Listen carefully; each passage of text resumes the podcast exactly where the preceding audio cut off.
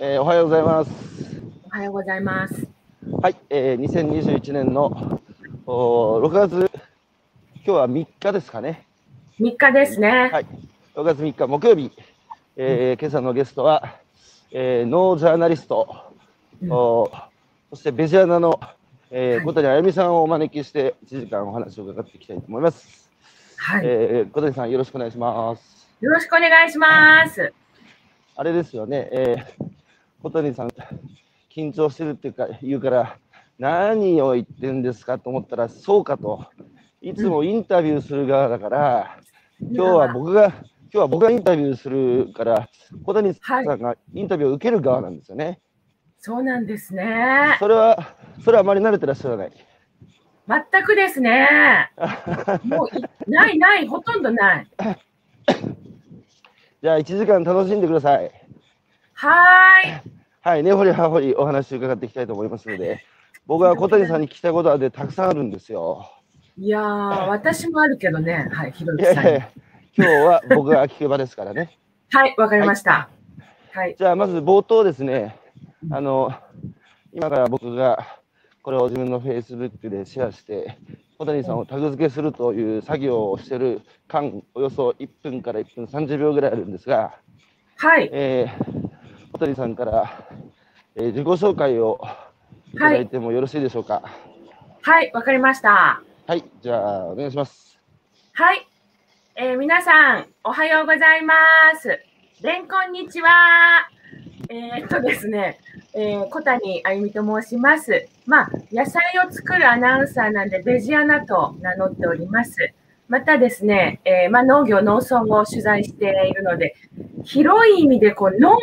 全体の、えージャーナリスト、農ジャーナリストと、えー名乗って、まあ、日本農業新聞とか、えー畜産の雑誌とか、えーそういうところに、えー書いたり、えー取材活動をしています。えーまあ、もともとは金沢の石川テレビというところでアナウンサーをしてまして、10年間。その中でこう、だんだん自分の興味が、全く農業を勉強してないんですけど、こう、農村、里山、えーに行きましてね、まあ、一人ダッシュ村のような、こう自分でこうカメラ撮って、自分であの喋って、田植えして、野菜作って、そういうダッシュ村のような番組を、コーナーを、あの、一人で作ってました。で、そんな感じで、だんだんこう、農村とか、えー農ライフに、えー興味がいきまして、今もう東京の方が一番長いんですけど、東京にもフリーになってね、東京に来たら、東京にも区民農園があるじゃないかというので、もう家庭菜園歴は、えー20年近くえーということで、まあ、自分で作ろうという一億ノーライフを、ひろゆきさんは一億総百姓化社会を提唱しておられますが、えーまあ、そんな感じです。一応、今日雨なんそうだいね。や、ちょっとにあの今、通り雨ですね。あそうですか。あの一億総百姓社会ってちょっとねあの言うより一億ノーライフ社会の方がなんかいいですね、スマートで。うん。一緒にやりましょえそれやりましょう。いやー、はいしかし続々と、えー、小谷ファンからおはようございますのコメントが、えー本当入でっす。、ておりますが、はいうそっか。えー、田中さん、荒木さん、中澤さん、えー、小沢さん、えー、土屋さん、西内さん、斉藤さん、藤田さん、おはようございます。おはようございます。す。小谷ファン多そうだからな。で昨日ね、はい人がいないと寂しいんで、Facebook でめちゃくちゃ宣伝したんで すよ。これ、これでももう大変申し訳ございませんっていうか、大変申し訳ないんですが、はい。あの、あんまり人に聞かせるためにやってないっていうか、うんうんうんうん。あの、僕がね、えーあの、最近出会った人や、あるいは、えー親しく会ってない方や、あるいはもっとちょっとあの人の話聞いてみたいなっていう人の、ぼ僕が話を聞きたいっていう、それがためにやってて、はい。あとは、まあ聞き、ね、聞きたい人はお裾分けするから、えどうぞはい勝手に聞いてくださいっていう、そういう回なので、あの素晴らしい。うんいやいや、だから、そうで聞きにくいと思うんです。外歩きながらやってるし、風なんか吹いてる日には最悪なんです。だから、聞く人たちのにとってはものすごいストレス、ストレスフルな番組なんですけど、あ、そんなことないですよ。あ、そうですか。うん。お、晴れた。私ね、ちょっと言っていいですかどうぞ。あのー、ひろゆきさんが、はい。一番この、これ何日、何回目ですね。いつ、何日、何日目これね、歩くラジオうん朝、こうやって、外歩きながらやり始めたら去年の8月ですかね。あ、あ、すごい。もうじゃあ、うん8、9、10、11、12、うん1、2うん、 3、4、そうなんで10すよヶ月ではい。 300人とか、はい。たくさんの人と話してきました。あ、300人でいいのうん。うん。えー最初の10ヶ月。去年はねうん、去年は、はい。あの、学生さんとか農家さんとか漁師さんとか3、40人と朝、車座座談会やってたのうで、ん、はい。うん、うん。で今年去年の暮れぐらいからこう対談形式に、えー変わったので、うん。だから話聞いてきた人の数でいうと300人以上ですよね。それでね、その思うのは、はい、これを通して歩く、あ、しかも歩いてるでしょはい、だから高橋さん、ひろゆきさん自身が一番健康になってると思うんです よ。だから人のストレスどうでもいいんで すよ。思いませんはい、はい。もうまあ僕ね自分がうん。僕ね、1日大体、えー、2, 万2万5千歩から3万歩ぐらい毎日僕歩いてるんです。すごい。で、まあ驚かれるんですけど、小谷さん、え江戸時代のね、庶民って平均1日何,、何歩歩いてたと思います一万じゃ効かないですか江戸時代はね、平均3万歩庶民は歩いてたんですよ。ふわー、3万って。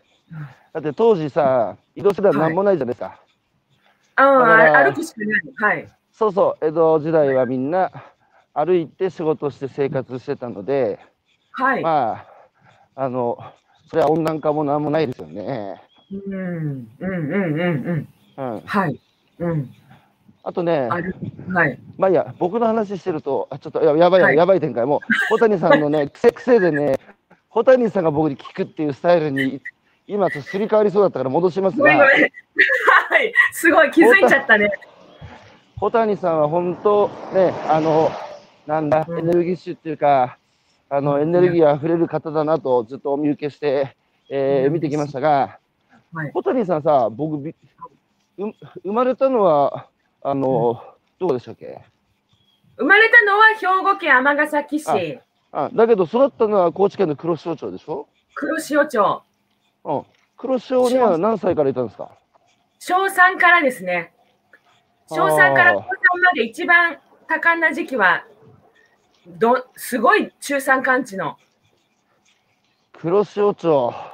黒潮町ってね、が合併される前は佐賀町ってとこでした。黒潮町はですね、あの南海トラフ地震、南海トラフ地震があると、国内最大高の何メートルだっけ、42メートルだかっていう津波が来ると、はい。うん言われてるところですが、そうそうか、ですそういう、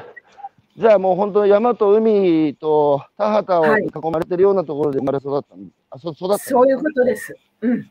子供どんな子供だったんですか、小谷さん。その頃はもう川で、うんうん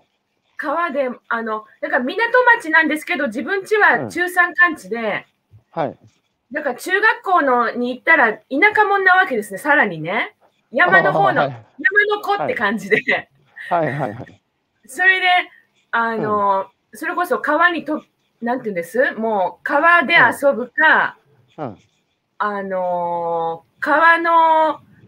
川の向こうにあ、あの辺って沈下橋ってほら、おー、沈下橋。そう、こう橋桁のない橋脚のあのね、もうペラフラットな、うん、うん、あそこを渡ると、カッパに会うと怖いみたいな、うん。そういう、こう、もうすごい田舎の、でしたね。あのうん、沈沈下橋って今出てきましたけど、はい。あの沈下橋ってすごい発想ですよね。うん。すごい、あの、災害と寄り添う共生するうん。うん。ちょっと沈下橋ってどんな橋なのかご存じない方もいらっしゃると思うので、ちょっと軽く解説してもらっていいですか。はい。あの、もう、橋の、フラットな橋、コンクリート、もうペラッと1枚渡したような橋で、いわゆる橋脚とかこう手すりとか何にもなくて、つまり高知県ってもう台風のあの地域ですから、常に豪雨災害もおね、川が氾濫するんですね。そうすると、あの、ああいうこうね、橋のいろんな欄干があると、えー橋ごと流されちゃうから、シンプルな橋にして、豪雨が来ても、あのいいように、最初から、あの、シンプルな、もうただの板を、板というかコンクリートだけっていう。沈む下の橋と書きます。ああ。うん、で、あれですよね、あの、えーものすごいいい豪雨で、えーになるとうん、橋が勝手にこう外れて流れてって、で、収まると橋に紐ついてて、それ引っ張ってくると、また元に戻るとか、そういう仕掛けじゃなかったでしたっけ新え幹線ってそのパターンもありますし、上のあー板状の部分だけが流れるパターンもありますし、はいあーあ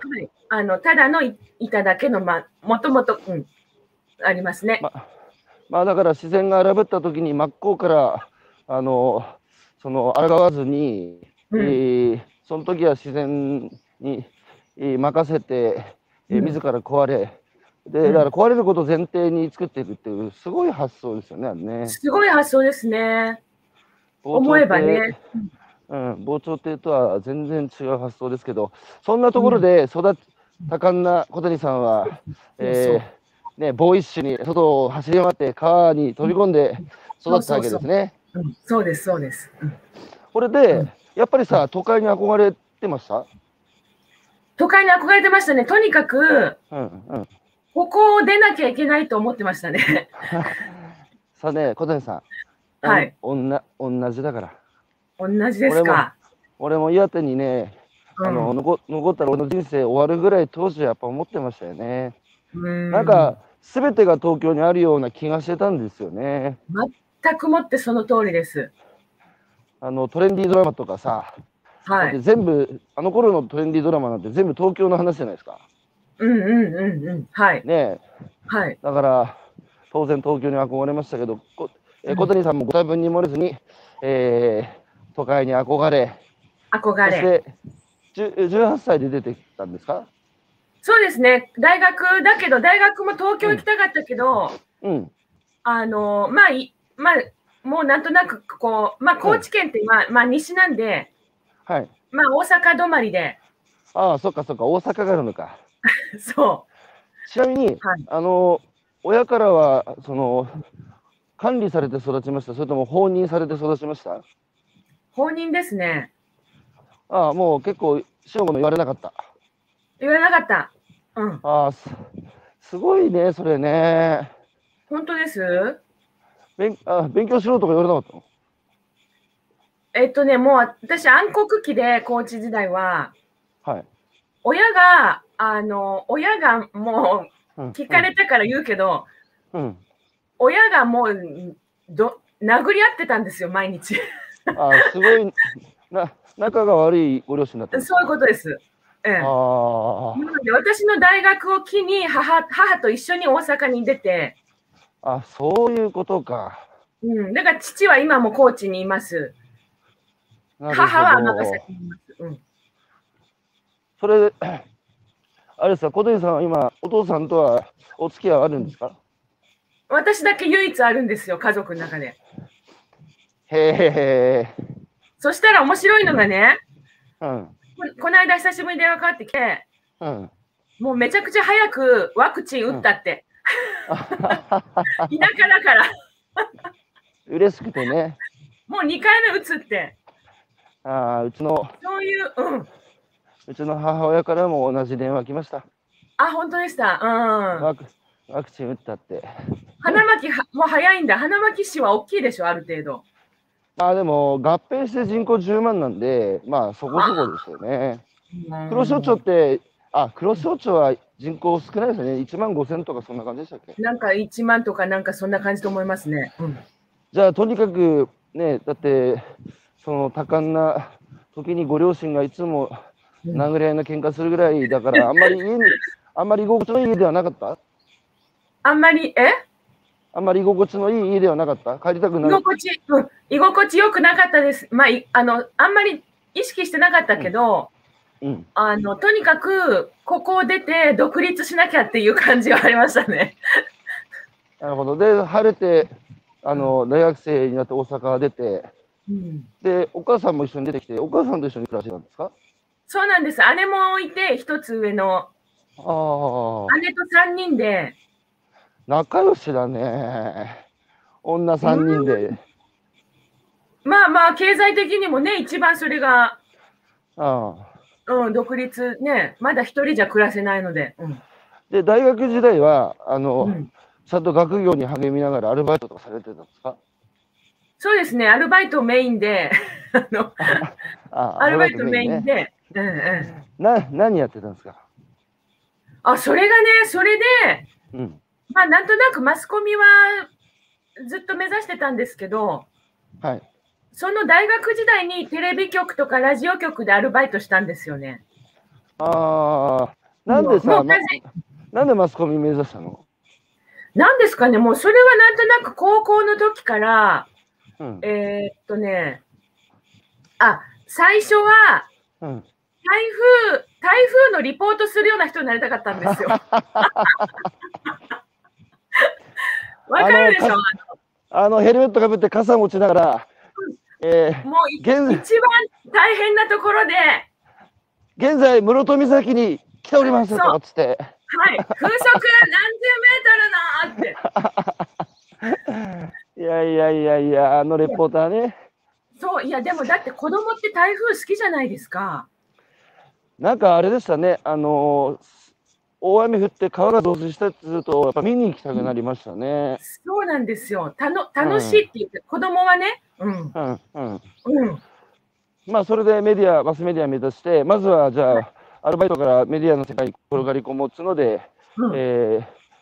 ーえ、ラジオ局でアルバイトをなさってたはい。うん。それで、これでその、ええええ、え、で、やっぱりバイトしてみて、やっぱメマスメディアだと思ったんですかそうですね、やっぱりその、最初は出版とか書いたりする方に行きたかったんですけど、うん。まあやっぱり国語は割と好きで、うん。なんかやっぱ言葉のことはやりたくて、うんそれで、でもやっぱりミーハーだから、そんなラジオ局、テレビ局でバイトした途端にもうアナウンサーだと思っちゃって。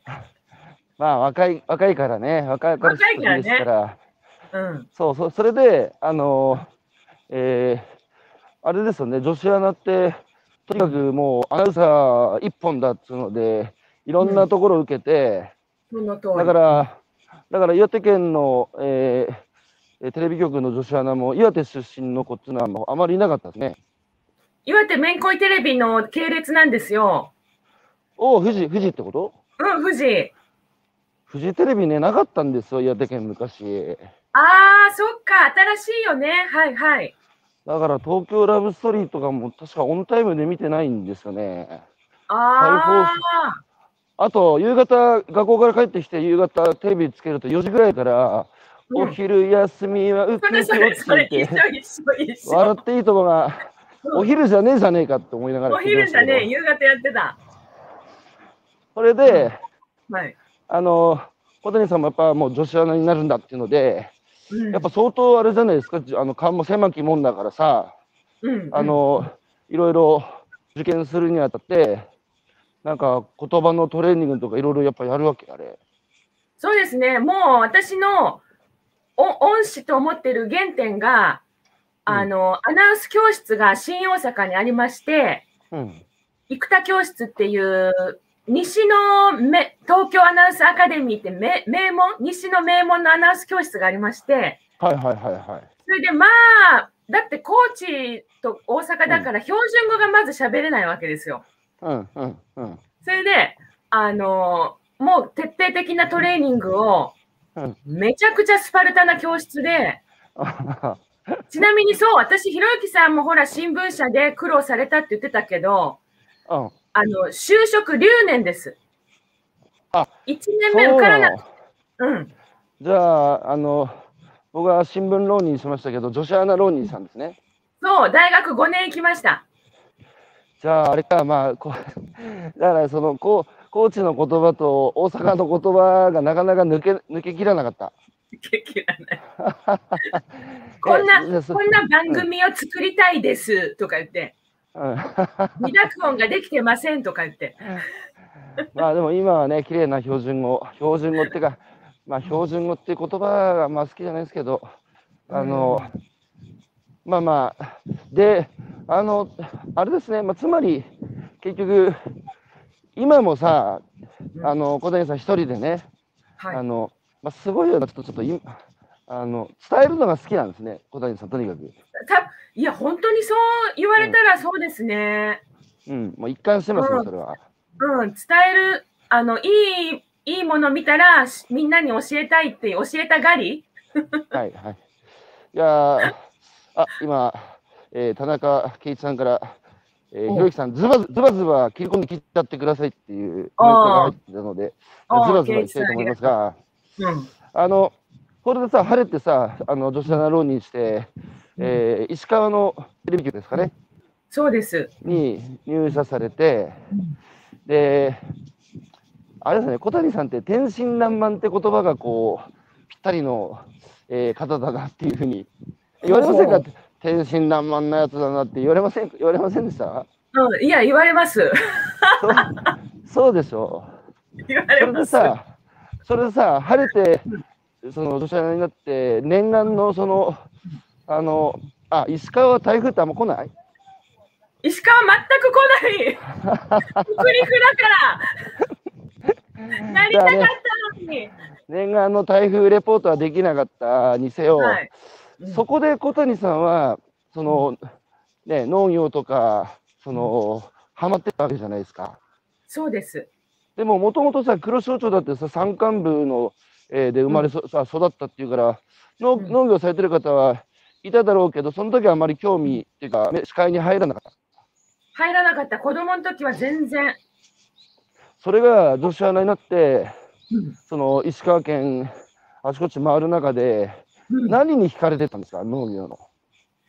あのね、その、うん。最初やっぱり環境とかスローライフの番組をうん。やりたくて、うん。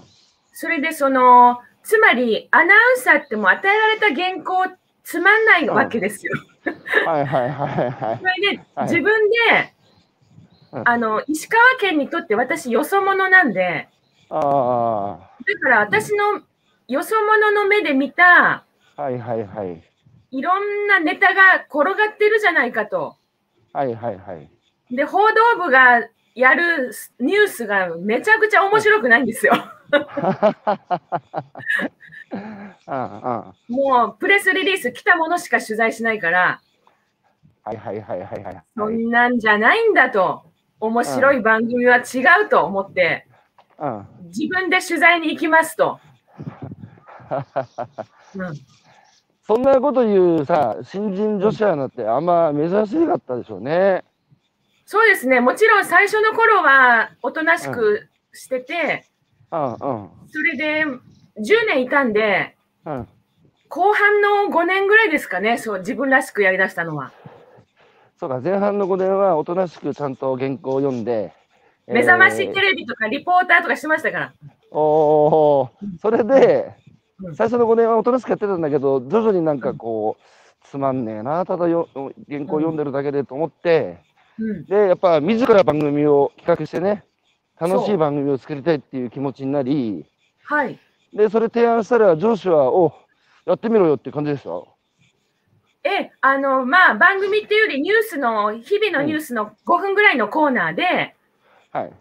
だから結局、ほら、テレビ局って、はあいの、ローカルテレビってもう埋めなきゃいけないんですよ。はいはいはいはい。もうネタに困ってるわけ。ああ、あだから、あの、自分で何でもやるよって言ったら、あ。 うん。あの、おう、じゃあ行け行けって感じで、じゃあ、でもカメラも一人でやれよって言われて、 すごいなか 自分で回せと。そいやー、すごいですね。これでう。だ、から、でも、うん、そう、うんうん。そうほいうこんと。で、で、そういう中で石川のその小谷さんの目から見たね、あのいや石川のここすげえじゃねえか面白いじゃねえかっていうところの中にその農業っていうのはやっぱあっそうあったんですね。そういうことで石。す川石川だとあれか多様ねこの前も僕ちょうど金沢行ってきたんですけど、ねえ、石川の金沢ですよ。うん、石川の農業って多様なんですよねそうですね。能登もあるし、はい。それで一人ダッシュ 一人ダッシュ村って表現も本当に最高だなと思うんですけどうん。自分でカメラ持ってでどんはないそのき企画立ててどんな番組作ってたんですか具体的に。はい。もう、あのーだから、石川県の農産村の再発見みたいな、ああはいはい。あのーもう本当、ほら、新聞に載ってるちっちゃい季節的な行事、季節季節みたいなネタがあるじゃないですか。あるあるあるあるある。うん。ああいうので面白いなと思う、こう、伝統的なこととか、うんそれこそ、ほら、輪島塗の、うんあのー、大体ほら、岩手の浄法寺、浄法寺、はい上手あそこは輪い島の、あのぬね、うん漆の産地なんだけど、うんその漆を、あの、輪島塗の職人は漆をこう、あのか買ってきて、うんそれを天天日の下で黒める作業があるんですよ。うんうんで、そういう天日黒めっていう、一日かけて、お日様の下で、漆ってもともとクリーム色なのをこう、うん日にさらすことで黒くするわけね。うんうんで、そういうような、あの、伝統的なことをやってるところに、まあ、農業に限らず、うんあの、ちっちゃなネタ見つけては一日密着して、こう、スローライフ、道草のすすめってだいタイトルで、あうあんいい石な川県再発見。うん道草のすすめうんねえ今道草する暇もなくねえみんな走り続けてるけどちょっはとい。この今回コロナでねあの、僕ら足止めてうんすごいあの僕らコロナ出たものって時間じゃないですか。はい。うん、そうすると少し道草する余裕ができて時々道草した方がいいね人生もね生活の中でも。いや、本当ですよね。うんうん。道草ってほら、なんていうの、うんあの、感性が問われる、ちょっと大げさに言うと。いやいや本当そう思います。ねえ、何を拾うか、何に立ち止まるか、に、にめ、はねえ、何を見つけるか。うんうん。いやだから日本人って余暇の時間の過ごし方がすごく、えー苦手だって、まあ、あの言われますけどはい。その、ね、だってヨーロッパ行くとバカンスとか1ヶ月とか2ヶ月やってんでしょで昼間もシエスタなんつってそうですよ。でこれからさその、AI が社会にあの普及してくると人々はやがて労働から解放され時間を手にするって言われてますけど、はい。そのコロナってある意味でそういう時代先取りしたと思ってるんですよ。はい。その時にこう時間を持て余すんじゃなくてその余暇余暇の時間をどう過ごすかっていう感性はまさにこう、子供の時の道草でうん養養われてるのかもしれませんね。本当ですだねけ。今の子供たちもさ見てると忙しそうだからさ道草してる暇ないんだよ子供も。 本当ですよね。うんほら、センセンス・オブ・ワンダーが私大好きなんですよね。戦争ワンダーね。ねレイチェル・カーソン。レイチェル・カーソン。うん。でも小谷さんはさ、うんセンス・オブ・ワンダーが服着て歩いてるような人だからね。素敵な言葉をいただいた。いやいや小谷さん見てるとなんつうかやっぱジャーナリストのこうき基本っていうかやっぱすごく興好奇心旺盛でで私が第一発見者みたいなすごいじゃんこれまだ埋もれてて世の中の人知らないでしょってこれ私、みんなにみんなに伝えたいもう自慢しちゃおうってこんなのあるよはい知ってるとかっていう、そういう感じですよね小谷さんでね。その通りですね。 はい。それをずーっとね続けてきてるようなイメージあるんですけど、まあ、その石川石川ですごいでも素敵な番組ですねなんか僕も岩手にいた頃うんテレビ見ててもなんかニュースとかあんまり面白くないですよね田舎のニュースそうなんですよ。ね毎年同じことやってるでしょ。なんとかミス、ミスなんとかが県庁にお花を届けましたみたいな。いっつもだルル毎年本当確かにさ同じこと繰り返して今年もなんかえそうそうそう本当有名ななんか伝統行事とかねうん。しかしさその番組当時はさあれだったんじゃないですか割とこうねなかなかない形なので評判良かったんじゃないですかそうですね。評判良かったですね。うん。うんうん。これででもさ10年で、ね、せっかく苦労して方言まで直して強制して入った、ね、憧れのこうテレビ局の女子アナのこう仕事を、まあはい離れるっていう決断をしたきっかけは何ですかそうですね。やっぱり、あのーまあ若かったのもあるけど、うんあのーいや、10年間でもう誰よりも私、石川県歩いたと思ったんですよね。おその地元、はほとんどほらほ同期の入社した友達とか、みんな地元最後だけど、うんあの自分がそういうふうにこう石川の再発見の番組を何年もやってたんで、はいあのーだいぶ石川見たなっていうのがちょっとまあ、あのうん、それは今思うとおごりなんですけどね、うん、いやいやいやいやいや、うん、やっぱもっともっと他に行きたくなって、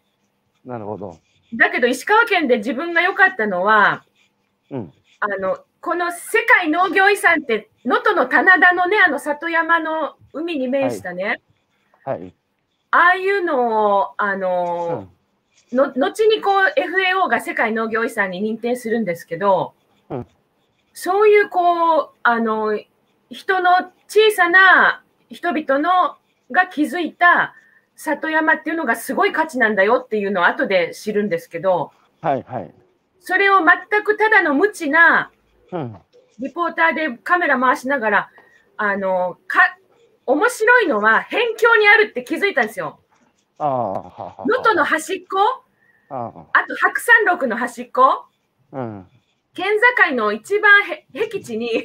うんネタがあると。うんそういうふうにこう思って、あの、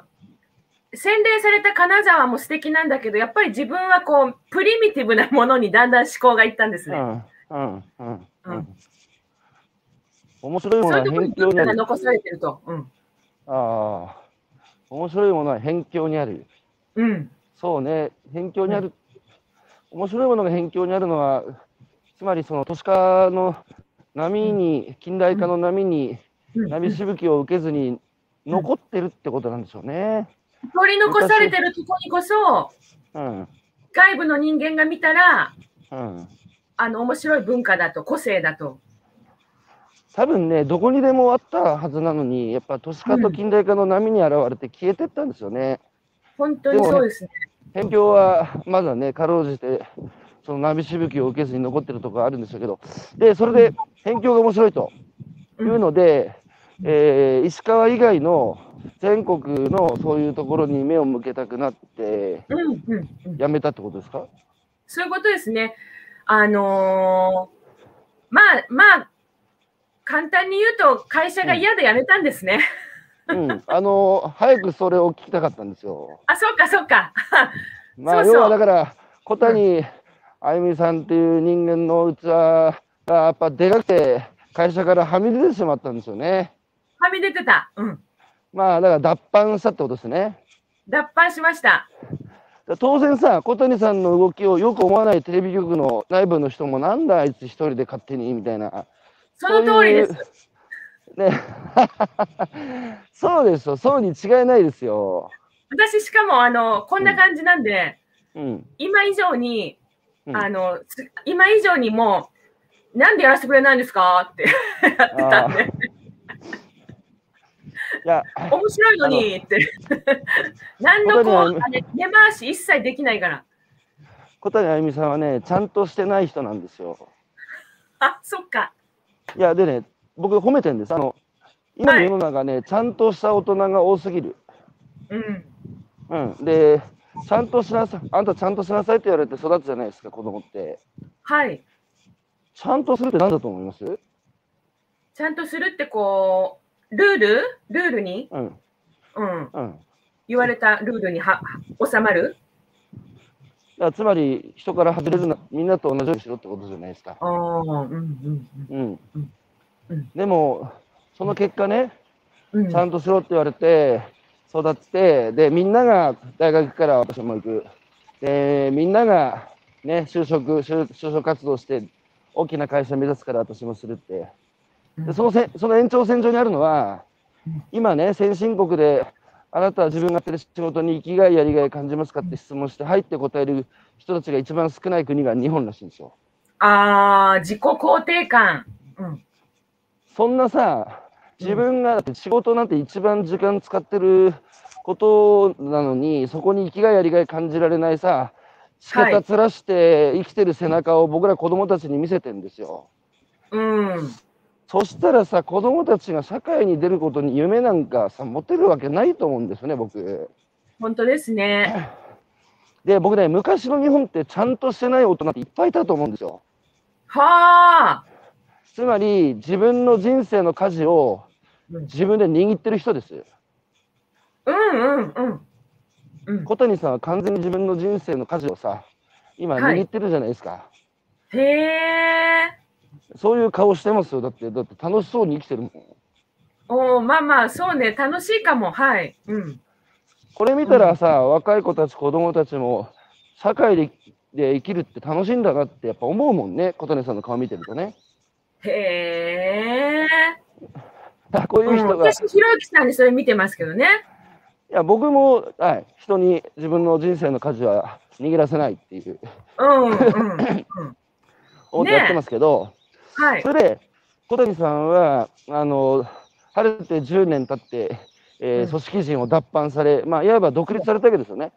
はい、そうです。食ってくる自信あったんですかいや、めちゃくちゃあったんですよ、それ が。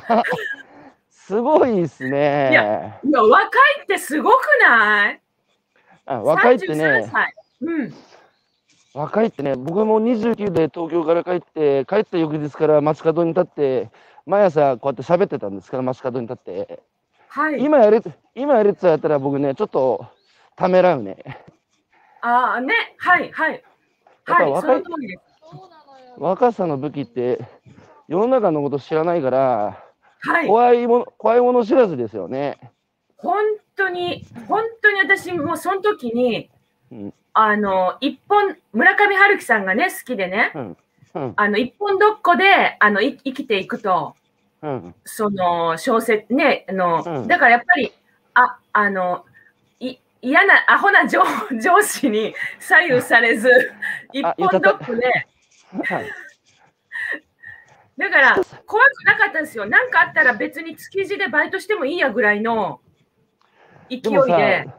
それってもものすごい自己肯定感なんですよ。私ならできるっていうね。うん、そういうこう、なんですかね、自分に対する根拠のない自信っていうのは、本当その通り。うん、でも多分あれですね。その子供の頃に放任されて育ったって。好きな好きなことしなさいって言われてあんまり死の子の言われずに育ったってうん僕それ大きいと思っててはあやっぱり、ね、放任される、まあ、完全に放置はされてないはずなんですよ。うん、で、あなたの好きなようにしなさいっていうのは、やっぱり信じられてんですよね。ああ、ほうほうほうほうん、だって管理されるって基本、お親に信じられてないじゃないですか。う。なるほど、ねなるほど。はい。うん目離すとあんた何するか分かんないっつって、で、ね、あれしなさい、これしなさいって言われるって。だけど、やっぱり、ね、子供を信じて子供に判断を委ねるっていうのは、やっぱすごい愛情ですよね。そっか。うん、うん、うん。僕僕もね根拠のない自信若い頃から、まあ、今も結構あるんですけど 俺ならでき、俺ならできるっていうすごい僕も僕僕もやっぱりある人に言われたんですよその、親からね注がれたそのやっぱり愛情がね、そういううんあの根拠のない自信を育んで自己肯定感につながるって話を聞いたんですけどまあちょっとそれは話ずれるのでで小谷さんはいよいよ独立してね何から始めたの、はい何から、なんかね、普通はフリーアナウンサーって事務所に入るのに、うんなんか事務所に入りそびれてあ、それで、まあ、ちょっと一回ちょっと、一瞬はちょっとあったんですけど、はいはい。あのーなんか事務所に入りそびれて、なんかいいろいろやってるうちに、こう、うん知り合いの知り合いに紹介してもらって、うん。それで番組、NHK の介護の番組が、まあ、1年はなんかいろいろ、ちょっとうん。いろいろやってたんですけど、はい。あのフリーで本当のこ個人契約であのオーディションで介護の番組決まっちゃったんですよね。おお、あの、17年続いたやつそうなんですよ。うん。はおーい。NHKE テレでね。そなかなかさ、その、事務所に所属せずに、いきなり、その、脱藩して、完全にフリーでやるなんつう人、珍しかったんじゃないですかめっちゃ珍しいと思います。うん。いないと思います。あもううん、でも事務、事務所に所属したら所属したら、また事務所のルールがあるだろうから、結果正解だったと思いますよ。いや、だから本当に、その、うんなんか、結局自分はやっぱり独立型なんでしょうね。いやいや、あの、そう思います。はい、やっぱさすが、さすが土佐で生まれ育った、あ、生まれたのはひょあ兵庫か。さすが土佐で育育っただけ、黒潮の風を浴びながら育っただけありますよ。そうですか。脱藩が好きなんだ。うん。しかしさ、その、ちょっとお話、少し戻るんですけど、スローライフとか、道草だとか、そういう、こう、楽しむっていうことがうん好きだっていうのは、うんその高知県って、あの、日本一酒飲みが多いっていうじゃないですか。そうですね。うん。ほんでもうすでにあの働き方か改革があ る意味でできててみんなそんなに働きすぎないでちゃんと人生も楽しんでるうん。だからね県民所得は低いけど幸福度が高いっていうのも聞いたこの前高知に行って聞いたような気がするんですけどそうなんですかね、高知っていや、あのね、すごくね、郷土愛みんな地元が好きですよね。えー、そう。だからそれがすまず自己肯定につながると思うんですよね。まあ大事なことですよね自分のふるさとに誇り持つっていうのは、ねえ。まあそれはやっぱ高知のあの歴史歴史なのかななんで高知はそうやって自分のところを自己肯定できる人が多いんだろそれがね、うん、なんかわかんないけど、こう、地元が好きなんですよ、みんなね。うなるほどまあ、高知だから、ちょっとほら、もう、大阪にも東京にもなかなか行けないし、自分とこで、あの、自立するしかないんでしょう、ないっていうのもあるじゃないまですあかね。そうですね四国の中でもやっぱ高知だけがね太平洋に、そのやっうんぱ世界に開いてますよねだからまあだから坂本龍馬だとか、後藤宗次郎だとかああいう人を生んだんでしょうけど、うん。まあそれで小谷あゆみも生んだわけですが。うん。あの介護のあの番組って、ちょっとあの、どんな番組だったのかご紹介いただいてもいいですか。はい。あの、介護百人一首と言いまして、うん介護を、の日々を、ストレス、介護のいろんな思いを、うんあの人に言えないね思いを短歌に読んで、うん短歌に読んで発散しようというああ番組で、すごいあの、それ、それ番組のスタートとともに、小谷さん、その担当をなさったんですか。そうですね、もう最初の頃ちょっと最初の頃はね、まだ介護のもっとノノウハウ、ハウツー、こう起き上がり方とかそういうのもやってたんですけど、はいはいあのまあとにかく毒マムシ三太夫さんの相方の女性の司会者を募集してて。なるほど、なるほど。はい、なんかお年寄りのこう相相か相手役するみたいなうん。で私石川県で農村歩いてたから年寄りのじいちゃんばあちゃんばっかりいじってたんでもう、と、得意だったんですね。と大得意と思って年寄りキラ年寄り大好きだから、はい、ー。でも、17年間も、あのねえ、えー切られなかったっていうか、17年間受け持ちを続けられたっていうのは、まあやっぱりその相性がいいっていうか気に入られたんでしょうね、小谷さんね。そういうことに、はい、んなると嬉しいです。はいいやいや、そうでしょう、17年続けてすごいことじゃないですか、お人柄ですね。うんそれでさ、ねえ17年、17年見てきて、やっぱりこ小谷さんもその介護の世界ってね、それまであんまりこう詳しくなかったかもしれませんけど、はい10 17年間その介護に携わる人々の現場の声に触れ続けて何が見えました、はい、あのもうこれは当事者の当事者ってことですね。あの障害者とかあの福祉の世界でもうんあの当事者のほら認知症だからといって、うんえー全部が失われてるわけじゃないんでうんその人はちょっとちょっとあのまだらって言ってほらある時は正常な判断するじゃないですか。はいはいだから、その、すべてを周りの介護する側が決めるんじゃなくて、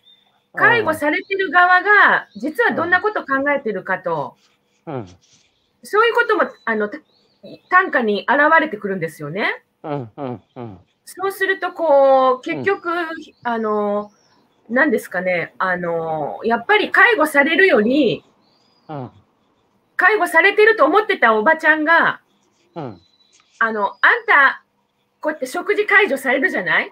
うん私はいいからあんた食べなさいってうん解除する側にむしろう施んしの優しさを言うんですよ。ああはいはいはい。ってことはうん。あらゆるコミュニケーションでほらうんち投げたりするけど、うん。やっぱそれは不不快の感情のべ、べ別の何かがあるとうん。うん。それであゆぜひひろゆきさんに教え教えるって言いたかったのは、うん。あの尊敬してる介護の世界のうん。三好春樹さんっていううんリハビリの,、あのはい。まあ、そういうせあの専門家がいて、はいはいはい。その人が言うには関係障害論って言うんですよ。関係障害論ね。はい。はい、障害者が障害持ってるんじゃなくて、ああ、はい。介助する人とそれの関係性に障害があるとう。ん。うん。、だからら認知症でも何でもその人たちの本当のうん何かを理解すれば、うん。あのそんな変な、はい、気候機械な行動は減るはずだっていう、うん。うん。うん。いやー、その、そういうことです。うんまあ、あの、えー関係障害論ですか。うんその結局、ご高齢の方も、その地方症になっている方も、うんあれなんですよね、今やっぱり日本社会、効率求めて、ね、人出かけずに一つの空間の中で、えー一律に見るっていう、はい、そうそうすると関係性育めないから、本当はね、小鳥さんおっしゃるようにこう、個別にね、えーまだら模様も違うわけだし、うん丁寧に丁寧にその人の立場に立立てるね、時間を持ちながらやり取りしてると、はいやっぱ、ね、地方その進行もあの、遅くなるだろうし、だから個別最適っていうことなんですね。ね、関係性悪夢にはね。はい、今ねはい、が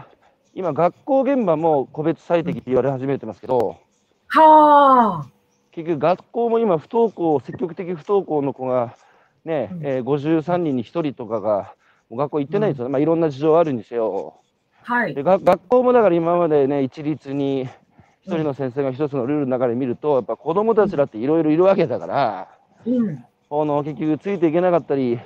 ね、はみ出したことからさやっぱ痛くなるわけじゃないですかうん。うん。だから全てはだから、えー機械機械的に確一的にねあの作ってきたルールがやっぱり制度広くしてるってことですね子どもたちの現場もだし、あと介護の現場もだし、まあ、あらゆる分野がそうだと思うそれがいわゆるちゃんとしろの末路なんですよ。うん。うん。ちゃんとしなさいって一つのモデルがあってそれにみんなこう当てはめていくっていうのは、ね、だってバラバラだと効率悪いので、はい。あのみんなみんな同じっていうのが一番効率いいんですよね。だだけど、そんな時代はもう終わりだからね。あのはい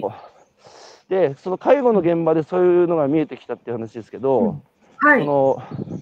農業の現場ってあのピンコロリンっていう言葉もありますけど、あね、やっぱ農業やってらっしゃる方の、ね、あの、その健康寿命、やっぱ普通の人たちよりも確か8歳ぐらい長いし、医療費も少ないっていうデータ出てるんですよね。出てますね。はい。はい。うん。うん。で、小鳥さんがその1億えーのライフ社会って、そのうん多くの人が生産に関わった方がね、あのは別いに専専業農家じゃじゃなくてもいいわけですよね、いろんな形で農に関わったらいいんじゃないかってご提案されてる理由は何ですかなんでみんな関わるといいんですかあのーそれは決して、あの、食料自給率、量量を上げることではなくて、はい。あの、自分で作ると、まず感動、感動するから、うん。野菜の花が可愛いとか、うん。あの、えトマトは雨が降ると割れるとか、うん。上手にできないこともあるわけですよね。うん。うん。うん。だでも別に素人なんで、うん。で上手にできなくても面白いんですよ。はいはいはいはいはいはいだ。から、ひび割れたり、変な格好のトマトの中に1個でも成功体験があれば、うん。もうそれだけで十分で、うん。むしろ私はその、新鮮な野菜用が美味しいっていうのはもう10番目ぐらいで、うん。うん。その手前のもっとこう、えっと、まああ、ー例えば、都市の人だったら、野菜の花をね、写真に撮って映えるとかね、うん。そうやって自慢する方が楽しいんですよね。まあ、だから、つまり、うん。あの、作ってる過程が楽しいってことですよね。そういうことです。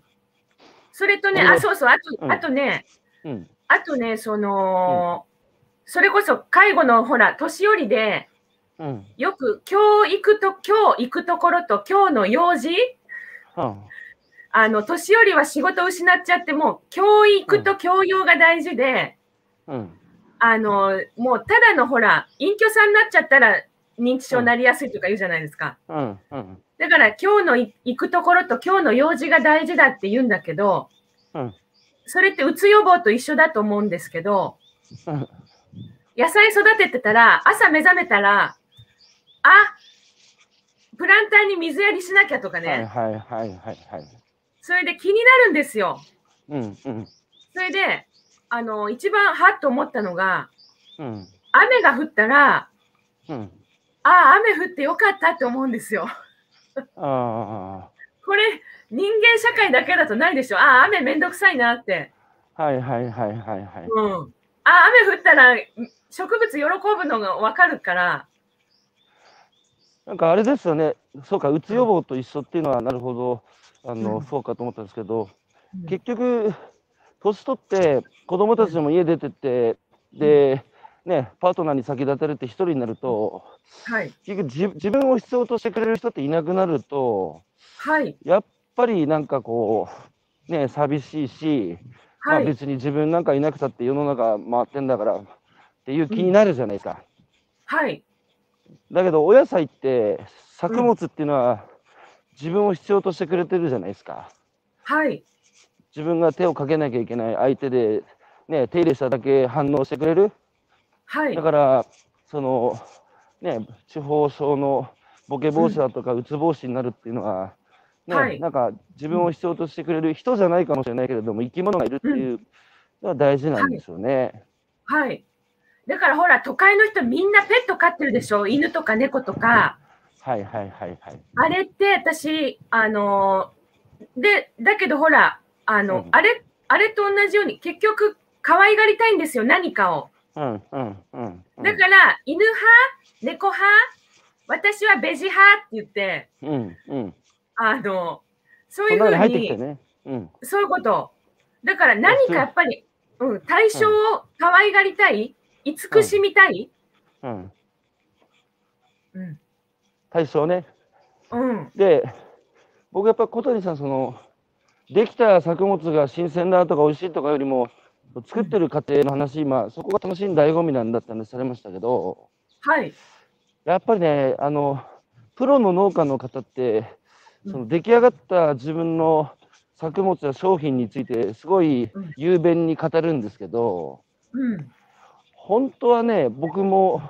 作る過程、作るってこと自体が、ものすごく戦争ブワンダーに溢れてて楽しいことなはずなんですよね。はい、うん、そこをね、誰も語らなくなったんですよ、プロの農家さんって。はあ、だけどうん、その、僕の知り合い、まあ、去年ポケモンで一番野菜売った、あの、上司がいるんですよ、ゴミあやちゃんって。へえで、、彼女はね、大宮の都会で育って、うんほんで、渋谷のアパレルで働いてて、全然能とかの世界とは無縁だったんだけど、たまたまスキー場でナンパされた男が、あの、ね、えーと付き合って結婚が決まったってで実は俺長野の農家の息子なんだって告白されてへそいつは最初隠してたんですよ農家の息子だっていうえ。へえ。だけどまあ惚れてさ結婚決めた男が農家の息子だったからまあいやいやってかまあしょうがなくそのは入ったんですよね嫁にねうん。うん。うん。でやっぱ虫も見たことないからやっぱそのねいろんな動植物動物も出てくるしうん。うん。あの戸惑ってあとはその親との関係だとか近いからねうん。でちょっとこうややみかけてたんだけど彼女はその直直販を知ってねうん。あのアパレルと一緒じゃないかってことに気づいてうん。でアパレルだって旬があるじゃないですかあの衣替えするぐらいだからね、はい。で野菜だって旬があるわけででんそれを自分たちが育てたものを売るってことにはまっちゃって彼女はうでそれーかん。らそれから息を吹き返したんですけどはい。あの大事なのは彼女が語ることってそこなんですよ。その生き物ね食べ物を海はいに育てるっていうか、すごいた素晴らしいことなんですっていうのを目をね、キラキラさせながらまっすぐに消費者に語るんですよ。うでーん。これってプロの農家さんが恥ずかしくなって言えないことなんですよ。はあ。ここを語るべきだと僕は思った。実際その子がねそれを語って。えはい。そうすると、で実際だって野菜も売れてるし、彼女に会いに行きたいって言って現場を訪れるお客さんも、あのすごいいるし、はあ。だからね、ここ、プロセスこそはもっとね、語ってほしいなと思ってるんですけど、まあ、小谷さんもまさにね、うそのん。作る素晴らしさっていうのを、うんあの多くの人に知ってほしいということで、1億ノーライフ社会、そはれをい。目指してるっていうことだと思うんですが、もう一つ、あれですよね、1億、1億うノーライフプラス、もう一つ、なんかプロジェクト的なことだった1億総リポーター社会でしたっけうん。ソーシャルメディア一億あ総。そうう、んそれもさ、それも聞きたい、それはな何をあの目指してらっしゃるんですかいや、私だから、いあの、ひろゆきさんたちがやってるうん、ことそうなんじゃないかと思って。うん、つまり、みんな、あの、美味しい野菜を美味しく料理できたら、その写真アップして見せたいんですよ。はいはいはいはいはいはいち。ゃんとできたよって、綺麗にできたよって自慢したいんですよね。うん、うん、で、その、まあ、あの、友達のママ、ママの、ママやってる子なんか、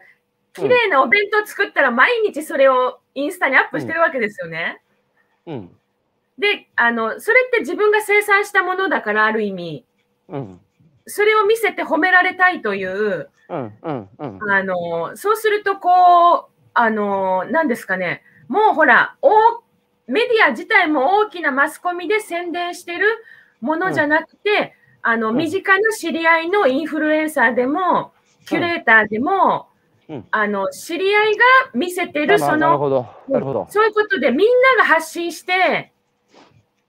みんなが自分のいいものを発信するメディアになる、うんうんうんことだと思います。うんまあだから、あれですね、今、物と情報がうん溢れす、溢れ返ってるので、はい。もうこうなると、うん何信じていいか分かんないとなると、やっぱり自分が好きな人が紹介していた、自分が信頼する人がいいって言ってたっていうのが、ものを選択する時の基準の一つになってきますよね。はい、本当にそうですね。うんだから、うんうん、みんながね、あの、いいと思うものを自分で SNS で発信して、で、はいその周りの人たちが、あーいわば買っていくっていう、その大企業のマーケティング、うんうーに踊ら踊らされるんじゃなくて、はい、関係関係性の中でものの理う解んの世界が広がっていくっていう感じですかね。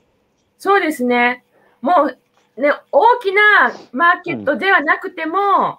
うん、自分たちの100、ね、そういうちっちゃいグループが100でも200でもあれば、みんなそれで食べていけるじゃないですか。あの本当ね、今日最後に言おうと思ってたんですけど、うん。小谷さんが目指してるせ社会と僕が目指してる社会ってね、もう一緒なんですよ。そう思うよ、私も。 ポケマルでやりたいことも結局それで、うん。やっぱり量産できないんだけど、歴史と地域を背負ってね、うんあの素晴らしい価値をえー生産し続けてる人たちが日本中にいるじゃないですか。はい。それは食べ物だけじゃなくて、まあ、伝統工芸品もそうだしね。うん。で、それらは顔が見えない不特定多数の市場を相手にすると結局価格勝負にしかならないので、ええ。もうみんなバタバタ今倒れてって風前の灯火じゃないですか。はい。そうそうすると日本ってもうのっぺらぼうのような国だとも思うので、はい。僕はそうじゃなくてねそういう世界が生き残るには、小谷さんが今おっしゃった世界を実現することだと思っててはい。やっぱりね、えー少量かもしれないけどうんその人たちが生産してきたあるいはまあ継続してね第うん5代目とか10代目とかザラじゃないですか農家も伝統工芸やってる人たちも。はい。その価値をちゃんと理解した人が、うん。ね、生産にその必要な経済的リソース、精神的リソースを提供する人うん。が見つかればやってくるはずなんですよ、その人たちね。うん。はい。うん。だからまさにそれは顔が見える、